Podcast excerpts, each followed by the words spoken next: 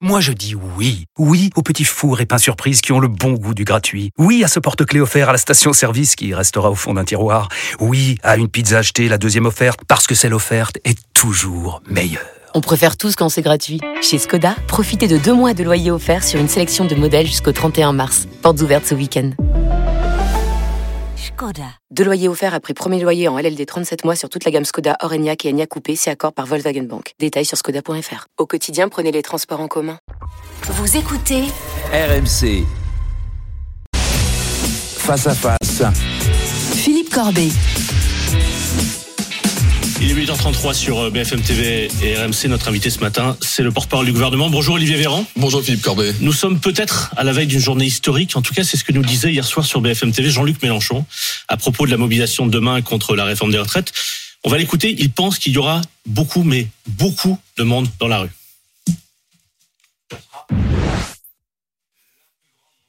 Social de ce pays depuis un demi-siècle. Le plus gros risque, il est pour le président de la République et pour nous tous, s'il n'entend pas raison. Pourquoi ça sera le plus important? Il est évident qu'aujourd'hui, c'est une situation exceptionnelle. On n'avait pas vu une telle unité syndicale depuis je ne sais combien de temps. Il y a donc un très grand entraînement à l'action. Quel est mon rôle dans cette affaire et celui des insoumis? C'est d'élargir. Jean-Luc Mélenchon annonce la plus grande mobilisation sociale depuis un demi-siècle. Si demain soir, les chiffres de la police et les chiffres des syndicats confirment qu'effectivement, que c'est au-delà de 95, au-delà de 2010, que c'est la plus grande mobilisation depuis mai 68 et même peut-être au-delà, que va-t-il se passer? Je serai surtout attentif à ce que euh, les manifestations se déroulent bien, c'est-à-dire dans le calme, sans violence, sans blocage. Ça a été le cas justement pour l'instant, et on peut reconnaître cela, c'est que les syndicats ont cette capacité non seulement de mobiliser, mais de mobiliser dans le calme avec des services d'ordre euh, parfaitement opérationnels. Je crois que ça c'est important. Ensuite, que la vitalité démocratique puisse s'exprimer dans la rue est une chose, qu'elle puisse s'exprimer aussi dans la maison du peuple, qui est le Parlement, en est une autre. On va en parler. Et nous sommes actuellement dans le débat parlementaire. Mais si demain soir on est vraiment à un niveau historique, que vous voulez un me- niveau je ça par change avance le chiffre d'une manifestation qui n'a pas eu lieu, je ne le ferai pas. Alors à l'inverse, s'il y a moins de monde que ce que d'annoncent les syndicats, ça ne change rien pour vous non plus. Vous ne commenterez pas. je- Vous ne soulignerez pas qu'il y a peut-être un début de En fait, reflux pas- ou fais- démobilisation. je, ne fais pas de politique fiction. Si vous aimez les chiffres, moi aussi, ce que ce que je regarde en termes de chiffres, ce sont c'est les 254 amendements qui ont pu être seulement examinés dans l'hémicycle depuis le début de la semaine, alors que près de 20 000 20 000, amendements ont été euh, déposés, ce qui veut dire qu'il y a une obstruction parlementaire. Et un deuxième chiffre auquel j'étais très attentif, c'est 292. Philippe Corbet, c'est un peu plus de 100 de plus que le compteur BFM sur le vote prévisible des députés du projet de loi sur les retraites. C'est la majorité absolue de députés de la majorité et des LR qui ont rejeté la motion NUPES visant à empêcher d'examiner le texte des retraites. Je- on, on va parler du Parlement, mais juste sur la rue, il y a des syndicats qui se disent si demain ça ne change pas, si le gouvernement ne nous entend pas, il faudra passer à une étape supérieure. Et des syndicats, peut-être pas tous, mais certains syndicats envisagent à partir de mars des grèves reconductibles, des blocages. Euh, et en fait, ils se disent mais le gouvernement ne nous entend pas, il va falloir qu'on crie plus fort. Ce qui était intéressant dans le, je crois que c'est le sondage que vous avez vous-même présenté, Et là, ouais. c'était qu'une majorité de Français ont conscience que le gouvernement a évolué dans ses positions et dans ses propositions depuis le début. Et le soutien augmente de 6 points en une semaine dans ce sondage. Au-delà de, la mesure de soutien, au-delà du soutien, plus ou, plus ou moins euh, six points, euh, ce qui est important à mes yeux, c'est que les Français ont conscience, en majorité, que nous ne sommes pas sourds aux appels des groupes politiques, des syndicats et des Français, que nous avons été capables d'évoluer. La Première ministre, dimanche, a, a présenté deux nouvelles évolutions majeures du texte, vous savez, ce qui permet de sanctionner euh, les entreprises qui euh, se débarrassent trop facilement des seniors, parce qu'on veut favoriser l'emploi des seniors, et aussi une mesure de justice pour les jeunes qui ont commencé entre 20 et 21 ans, qui bénéficieront du, dispositif de carrière longue. Donc ça montre qu'on est à l'écoute, en fait, qu'on évolue, et c'est aussi au sein du Parlement que les choses doivent pouvoir continuer à évoluer. je vous promets, on va parler du Parlement. Mais puisque vous citez ce sondage, effectivement, le nombre de, de Français qui soutiennent, euh, qui soutiennent cette réforme augmente depuis 6 points en une semaine. Ça reste néanmoins seulement un tiers des Français qui soutiennent la réforme.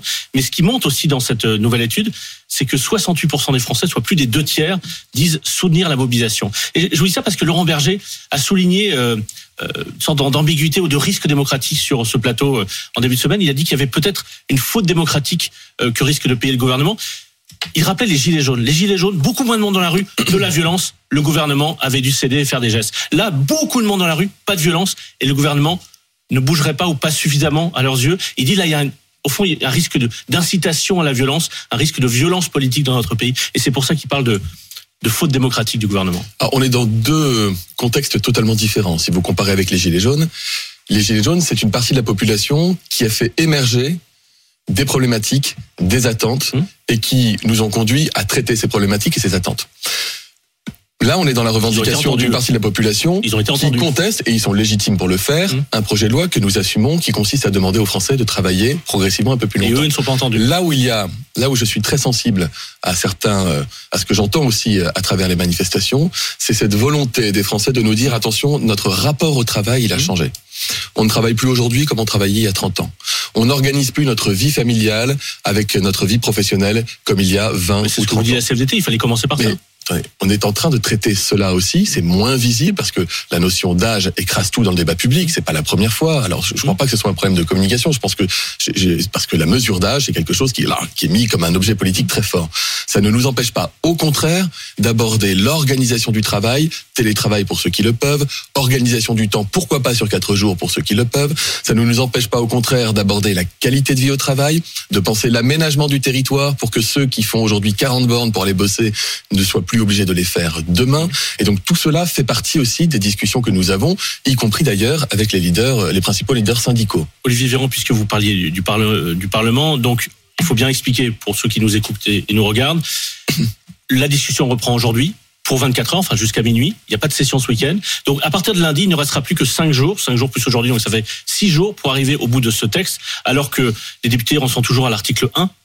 Euh, et, au fond, il y a un vrai enjeu autour de l'article 7. Et je l'explique pour ceux qui nous écoutent. C'est l'article qui fait passer l'âge légal de 62 à 64 ans. Est-ce que vous souhaitez, est-ce que pour vous c'est important que la discussion ait lieu sur l'article 7 et qu'il y ait éventuellement un vote avant vendredi prochain? Mais l'obstruction n'est pas de notre fait. Non, et c'est le fait notamment de la gauche et notamment des insoumis qui assument avoir déposé enfin, 13 000 amendements. je ne voudrais pas donner le sentiment que la NUPES serait le seul parti euh, d'opposition à ne pas euh, euh, s'intéresser au fond à ce qui intéresse et mobilise les Français qui descendent dans la rue. Depuis le début de cette première semaine de débat sur la loi retraite, la NUPES et le RN et le RN se succèdent au micro pour défendre quoi? Les régimes, les régimes spéciaux. Et on a eu des amendements pour défendre les régimes gaziers, les régimes miniers, les régimes de la, de la RATP, les régimes d'EDF. Et donc c'est une succession d'interventions. Je vous l'ai dit, seulement 254 amendements euh, examinés du fait de la NUPES et du RN qui utilisent absolument tout le temps consacré au débat depuis le début de la semaine à défendre les régimes spéciaux. Est-ce que vous voulez dire C'est-à-dire qu'il y a une de- collusion entre le RN et la NUPES dans, dans une opposition à cette réforme des retraites? Le vent des extrêmes souffle fort à l'Assemblée nationale. C'est un fait. C'est le Et je, du vous des invite, Français. et, je vous, législatif. et je- et je vous invite à regarder ce qui n'est pas euh, anecdotique. Je voyais hier une députée euh, de la France Insoumise. Alors ce n'est pas ce n'est pas sur le texte retraite, c'était sur un autre texte. Parlementaires Mais vous aviez une responsable du groupe de la France Insoumise qui applaudit debout au micro et qui, dans son intervention, regarde le député du Rassemblement national. La majorité avait quitté l'hémicycle et pour cause, il n'y avait donc que le RN et la NUPES. Et la députée de la France Insoumise regarde le RN et dit Regardez comme nous travaillons bien ensemble. C'était Clémence Guettet qui est une proche de Je- On va vérifier parce que j'ai pas en tête exactement la séquence. Vous regarderez, ça dure 7 propos. secondes, ça va assez vite. Mais qu'est-ce que, qu'est-ce que vous dire? Qu'il y a une forme de cristallisation de, de, de- d'une alliance euh, implicite entre, entre la France insoumise et le RN C'est ça que vous avez en tête? Moi, je me Vous suis, contre vous le savez, reste de- Philippe du Philippe monde? Corbet, je me suis engagé en politique parce que j'aime les gens. Mais J'aime les gens. peut-être. J'aime mon pays. Eux aussi Mais peut-être. vous savez, aimer les gens, c'est les respecter. Ça veut dire ne pas leur mentir. Ça veut dire être capable d'assumer avec eux en leur expliquant des décisions qui peuvent être difficiles à assumer quand on est responsable public, mais parce qu'elles vont dans le bon sens. Aimer les gens et les respecter, c'est respecter nos institutions. Ce n'est pas shooter dans un ballon qui porte, Alors. euh, la, qui est à l'effigie d'un ministre ou de la première On ministre. va préciser pour ceux qui n'ont pas en tête cette image. C'est une image qui a beaucoup été commentée sur les réseaux sociaux depuis 24 heures. On voit le député insoumis Thomas Porte avec son écharpe tricolore. C'est lui-même qui a posté cette photo sur son compte Twitter. Il pose euh, fièrement avec sous le pied un ballon à l'effigie du ministre du Travail Olivier Dussopt. Qu'est-ce que vous voyez? Quelle est la leçon que vous tirez de cette photo? Jean-Luc Mélenchon hier soir nous disait mais c'est grotesque cette histoire. C'est comme dans les foires où, où, où on, on lance des balles contre des bois de conserve avec des têtes de responsables politiques. Il n'y a pas il n'y a pas de sens de violence dans cette, dans, dans cette image, disait-il. Je note et, je les en remercie que beaucoup de députés de la NUPES, notamment du camp socialiste, ont condamné avec force ces images. Nos institutions, c'est pas une télé-réalité, Philippe Corbet. Et quand on s'engage à servir son pays, quand on est parlementaire, quand on porte l'écharpe tricolore devant la maison du peuple, on est responsable devant le peuple des messages que nous envoyons. Lorsque vous avez un député de la France Insoumise hier qui commence à tweeter nominativement tous les députés qui n'ont pas voté dans le sens qu'ils souhaitaient sur un texte de loi. Enfin, les votes sont publics. Mais attendez, comment est-ce qu'on appelle cela? C'est une, une différence que les noms soient publics sur le site de l'Assemblée nationale. C'est une différence d'avoir un député, un représentant de la nation, qui dit regardez, voilà la liste de tous ceux qui ne sont pas d'accord avec moi. Euh, D'accord, mais, mais enfin, c'est- respectez c'est- nos institutions. Moi, je sais, j'ai j'ai- j'ai Il 10 pourrait- ans. il- il- il j'ai pourrait- 10 ans- il pourrait vous dire, regardez, vous ne 10 ans de respectez pas les parlement. institutions J'ai 10 en ans de passant avec cette parlement. procédure parlementaire qui limite le débat. je- On peut être d'accord ou pas d'accord avec ce que nous faisons avec Emmanuel Macron et notre Mm. majorité.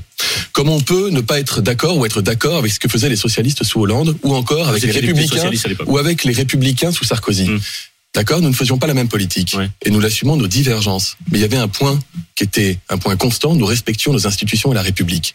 La République, elle est, elle est fragile. Elle est forte, mais elle est fragile. Et ceux qui la représentent doivent être à la hauteur. Pour- Pour bien comprendre ce que vous êtes en train de nous dire, c'est que, euh, en parlant des insoumis du, du Rassemblement national, il y a un risque de déboucher politique vers des extrêmes après cette séquence politique autour des retraites, beaucoup de mobilisation dans la rue, un grand soutien de l'opinion, le gouvernement qui reste se faire. Le risque, c'est de faire, allez, de, laisser Marine Le Pen engranger et de, de se respectabiliser et d'être en situation d'être élu président de la République dans 4 ans, c'est ça? Là, vous, vous extrapolez à ma place. Non, j'essaie de comprendre que vous avez le droit, mais c'est pas ce que je suis en train de vous dire. Ce que je suis en train de vous dire, c'est que j'ai connu un parlement où il y avait des oppositions.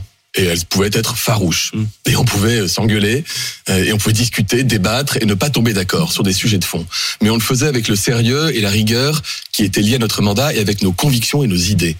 Là, aujourd'hui, vous êtes en train de débattre avec des parlementaires des extrêmes qui vous expliquent qu'on va raser gratis, qu'on peut passer la retraite à 60 ans. D'ailleurs, c'est intéressant. Hier, Jean-Luc Mélenchon, un homme de 71 ans qui fait partie des riches, qui explique que tous les Français doivent être pauvres et s'arrêter de travailler à 60 ans. C'est-à-dire qu'ils sont même pas en, en cohérence avec dans ce qu'ils font, avec ce qu'ils disent et ce qu'ils vivent.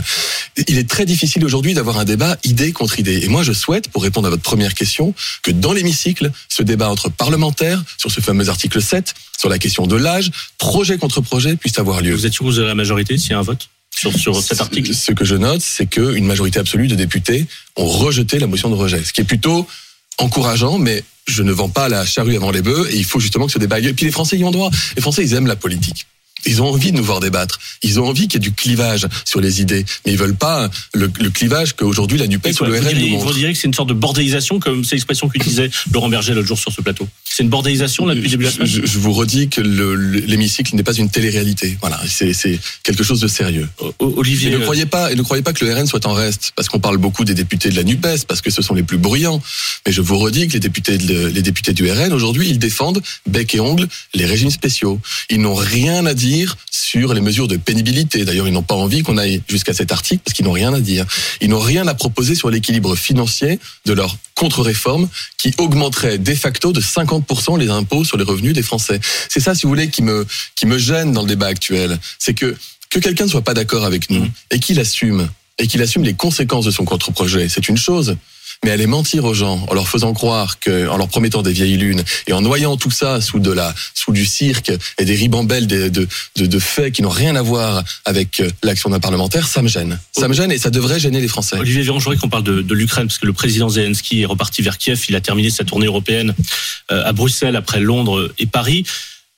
À Londres, à Paris, devant le Parlement européen, devant le Conseil européen, il a dit la même chose. Il plaidait, il, il souhaite, il aimerait euh, pouvoir obtenir des avions rapidement pour renforcer sa défense euh, face à une nouvelle offensive russe. Et voici ce que disait cette nuit à Bruxelles le président de la République devant les journalistes qui lui demandaient s'il excluait de livrer des avions de combat. Il est essentiel que les alliés privilégient les matériels qui sont les plus utiles par rapport à l'effet final recherché par les troupes ukrainiennes et les plus rapides. Dans aucun cas, des avions de chasse ne peuvent être livrés dans les semaines qui viennent, parce qu'il y a des délais de formation, de livraison et une formation incompressible pour euh, des avions qui ne sont pas connus euh, des pilotes euh, ukrainiens. Et donc, je ne l'exclus absolument pas, mais ça ne correspond pas aujourd'hui aux besoins. pourquoi la France, enfin, est-ce que la France a peur de livrer des avions à, à l'Ukraine? C'est le cas aussi du Royaume-Uni et des autres pays européens. Pourquoi est-ce que les Européens ont peur d'aller trop loin en livrant des avions? Le président de la République l'a, a tout expliqué. Livrer un avion, c'est pas comme livrer euh, un canon. Nous allons livrer 12 canons César euh, supplémentaires aux, aux Ukrainiens. Nous leur livrons des armes défensives avec des batteries antiaériennes et nous sommes en coopération européenne, ceux qui envoient de quoi permettre aux Ukrainiens de se défendre. L'avion est quelque chose de différent. D'abord, ça peut être un, un moyen d'attaque et pas que pas que de défense. le risque, en fait, qu'on aille Non, non, qu'il y ait une non, il faut des, il faut pilotes. Ce que le président explique, c'est qu'il faut des pilotes qui soient formés, il faut une utilisation très particulière. Et, et là, on est dans une période où on, on sent des velléités d'offensive et d'avancée de la part des troupes russes qui nécessitent d'avoir au sol les capacités de faire face et de se défendre pour tenir les positions, voire pour pouvoir euh, progresser dans l'autre sens. Et donc, ce sont vraiment ces besoins-là qui sont en priorité traités. Et le président de la République l'a dit, il n'y a rien qui est exclu à date, mais dans la période que nous connaissons, c'est surtout l'envoi de chars et de batteries antiaériennes. Alors Olivier, Olivier Véran, euh, mercredi, je crois, à l'issue du. Conseil des ministres. euh, Oui. Pardon, qu'est-ce que Non, de canon, j'ai dit chars. Oui, pardon. Euh, mercredi, après le, le Conseil des ministres, vous avez été interrogé sur les, les bénéfices records de Total Energy, 19 milliards d'euros, et vous avez dit que le gouvernement accueille favorablement euh, la réflexion de Total qui envisage de mettre en place une nouvelle ristourne euh, à la pompe. Le patron Total avait même fixé un seuil psychologique, c'est son expression, à 2 euros le litre. Quand vous regardez les stations un peu partout en France, notamment dans les grandes villes et particulièrement euh, en région parisienne, on est nettement, largement au-delà de 2 euros litre dans la plupart des stations. Est-ce que vous demandez, puisque le Total envisage une ristourne, de la faire maintenant, quand les Français sont en vacances et euh, ont peut-être envisagé des déplacements plus longs pour aller voir de la famille? Là, il y a la plupart des Français qui vont être en vacances dans les prochains jours. Croyez-moi, c'est en discussion avec eux. Mais c'est une histoire de jours? C'est en discussion avec eux. mais c'est enfin, je vais pas vous faire- Est-ce que j'ai pas d'annonce à vous Non, faire ce matin. En fait, je vais vous poser la Oui, question différemment. mais Est-ce que Quand que c'est une annonce gouvernementale de ristourne, je vous la fais très volontiers sur votre plateau et je l'ai fait à plusieurs reprises. Et je veux bien reproposer d'ailleurs aux millions de Français qui n'ont pas encore fait d'aller sur le site des impôts pour pouvoir bénéficier de l'indemnité carburant Ouais. travailleur. C'est quand même 100 euros. pour l'instant un peu moins de 5 millions. Ben oui, c'est un peu moins de 5 millions, c'est-à-dire un peu moins vous de avez prévu pour 50%. 10 millions. Et oui, c'est budgété. Alors pour là, vraiment, pour le coup, il n'y a pas d'entourloupe. On veut vraiment que tout le monde puisse avoir cette indemnité carburant. Il y a encore plus de 5 millions de Français qui n'en ont pas fait la demande. Donc je, je leur dis, je vous regarde, impôt.gouv.fr. C'est très simple à demander. Ensuite, il y a la ristourne Ouais. carburant qui peut être proposée par Total. C'est en discussion Ils vont avec pas eux. attendre la fin des vacances pour la mettre en place mais- quand même. Donc c'est l'histoire de jour. Nous verrons. Ah, vous n'avez pas dit non. Euh, juste une, une dernière chose, Olivier Véran, la, la chaîne C8 a été condamnée hier à une amende record. 3 milliards et demi euh, d'euros, lourdement condamnés par l'ARCOM, qui est l'autorité de, de régulation, après des injures lancées en direct par Cyril Hanouna au député insoumis Louis Boyard en novembre. Il l'avait traité, je cite, d'abruti, de tocard, de merde. Euh, C'était les mots de, de Cyril Hanouna. Et donc C8 est condamné à payer 3 millions et demi d'euros. Le groupe Canal+, propriétaire de C8, va faire un, un recours en justice. 3 millions et demi d'euros. Est-ce que cette sanction, de votre point de vue, est justifiée? Alors, un, c'est une affaire qui est euh, désormais en justice, donc je ne peux pas la commenter. Euh, deux, l'ARCOM est une autorité euh, indépendante et qui, est, 3 millions et et qui a vocation à. Trois, de manière générale, Philippe Corbet, parce que j'ai regardé un bout de votre euh, votre émission euh, hier soir avec Jean-Luc Mélenchon. Je trouve qu'il y a trop de violence en politique et il y a trop de violence exprimée sur l'ensemble des plateaux dès lors qu'on commence à parler c'était l'animateur je, je, ne dis pas, je, dis sur pas que je, vous, je vous dis juste que hier, c'était, il y avait des choses qui étaient assez oppressantes. D'ailleurs, Ouais. il a fini par quitter le plateau et la manière dont on, la manière dont Mais on s'interroge, la manière dont on s'interpelle. ce qui s'est passé hier soir sur BFM TV et ce qui s'était Ben, passé sur euh, C8, c'est très différent en nature. Hier, on posait des questions. à Vous me refusez le droit de faire un parallèle? Non, je, Alors, je- dans m'interroge sur ce parallèle. Dans ce cas-là, je vous propose d'aller au bout de mon parallèle. Allez-y. De plus en plus, on, va assez facilement à l'invective, à des mots qui sont durs, à des formules assez fortes. Il en va de la politique, il en va d'autres sortes de plateaux. Moi, je considère que la télévision, la radio, les médias en général ont vocation aussi à servir d'exemple pour la population. Et donc, le respect que les uns et les autres se doivent, nous devons aussi le garantir l'autorité publique doit le garantir. Il y a eu manquement en matière de respect dans l'affaire que vous citez. Et donc, cette, ce manquement a été sanctionné. Olivier Véran, je vous avais posé la question sur cette séquence quelques jours après, c'était en novembre, vous étiez invité de BFM, et vous aviez dit à peu près la même chose, qu'on aime ou pas Lou Boyard, qu'on partage ou non ses idées, il reste un élu, il a le droit de s'exprimer comme il l'entend, euh, et on n'a certainement pas à l'injurier ou l'insulter. Et vous avez ajouté, vous aviez ajouté, il se trouve que par choix, je ne suis jamais allé dans une émission de Cyril Hanouna. Depuis Olivier Véran, vous êtes allé. sur un plateau de Cyril Hanouna. Oui. Donc sur un plateau où, selon vous, il y a de la violence contre des élus, il y a quelque chose d'inacceptable. Ne C'est dis pas incohérent. Je, je ne dis pas que la violence est, est, est, concom- enfin, est, est consubstantielle de l'émission d'Anouna. Je dis qu'il y a des moments de dérapage et je lui, j'ai eu l'occasion de lui dire. Je suis allé, je suis porte-parole du gouvernement Mhm. et j'ai beaucoup réfléchi à cette question. Et c'est vrai que j'étais, je crois, le seul membre euh, du gouvernement dans le, dans le mandat précédent de jamais être allé, d'ailleurs ni sur C8 ni sur CNews. Par choix. Oui, j'étais porteur du mandat de ministre de la Santé et j'avais dit c'est sanitaire, vous avez ou fait un choix ne Raoult, pas aller sur certaines c'est- antennes. C'est ou Perron et Raoult ou moi. Bon, parce que j'estimais que la, la- la chose était trop sérieuse. Porte-parole, il est important d'aller s'adresser à l'ensemble des Français qui regardent la télévision, écoutent la radio. Il se trouve que je n'ai jamais eu autant de retours directs de gens et notamment de jeunes après une émission qu'après celle que j'ai faite chez Cyril vous voyez bien toute l'ambiguïté autour de cette émission, c'est-à-dire que à la fois c'est pas la même- excusez-moi, c'est pas la même, c'est Cyril Hanouna, c'est la même, Les, conditions sont pas les mêmes. Vous n'avez pas des chroniqueurs qui interpellent à tout bout de champ, etc. Donc le- les choses étaient, je ne connaissais ni les intervenants ni les thèmes, mais les choses étaient cadrées dans la mesure où il n'y avait pas 50 personnes pour commenter en permanence. Donc les conditions du débat étaient davantage similaires à ce que nous connaissons ce matin qu'à une foire d'empoigne, comme on peut l'avoir dans des émissions de variété. Donc il faut aussi choisir là où on intervient. Mais c'était longue réflexion, oui. Est-ce Je que- l'assume. Est-ce que Cyril Hanouna est dangereux pour la démocratie? Ce qui est dangereux pour la démocratie, Philippe Corbet, c'est s'il y a l'absence de régulation, s'il y a l'absence d'évaluation, l'absence de sanctionnement lorsque des choses vont trop loin. S'il n'y a pas, c'est lorsqu'il n'y a pas de débunkage, lorsque des fake news sont sortis. Euh, c'est si on peut, on laisse tout dire sans aucun filtre. Ce qui est dangereux pour la démocratie, c'est la montée de cette espèce de mouvement complotiste euh, qui grossissent et qui ont parfois des communautés sur les réseaux sociaux supérieures à celles des chaînes d'information ou celles des grands euh, quotidiens nationaux. Et face à cela, nous devons être forts. Le président de la République nous a demandé d'engager un travail sérieux sur, à travers des états généraux de l'information, pour renforcer à la fois toutes les questions qui sont qui sont en lien avec l'éthique, avec euh, la capacité de présenter une information claire, loyale, appropriée, sans évidemment euh, réguler euh, à outrance les choses, mais faire en sorte que l'information ait une valeur peut-être supérieure à la désinformation. C'est quelque chose qui traverse toutes les démocraties occidentales. Personne n'est à l'abri. Et je, je peux vous le dire, je l'ai constaté pendant le Covid, je le constate aujourd'hui encore. Cette espèce de, de complotisme et cette capacité de s'organiser sur les réseaux, à mon avis, nuit beaucoup plus au débat public que le reste. Olivier Véran, porte-parole du gouvernement, il est 8h53 sur BFM TV et RMC. Bonne journée.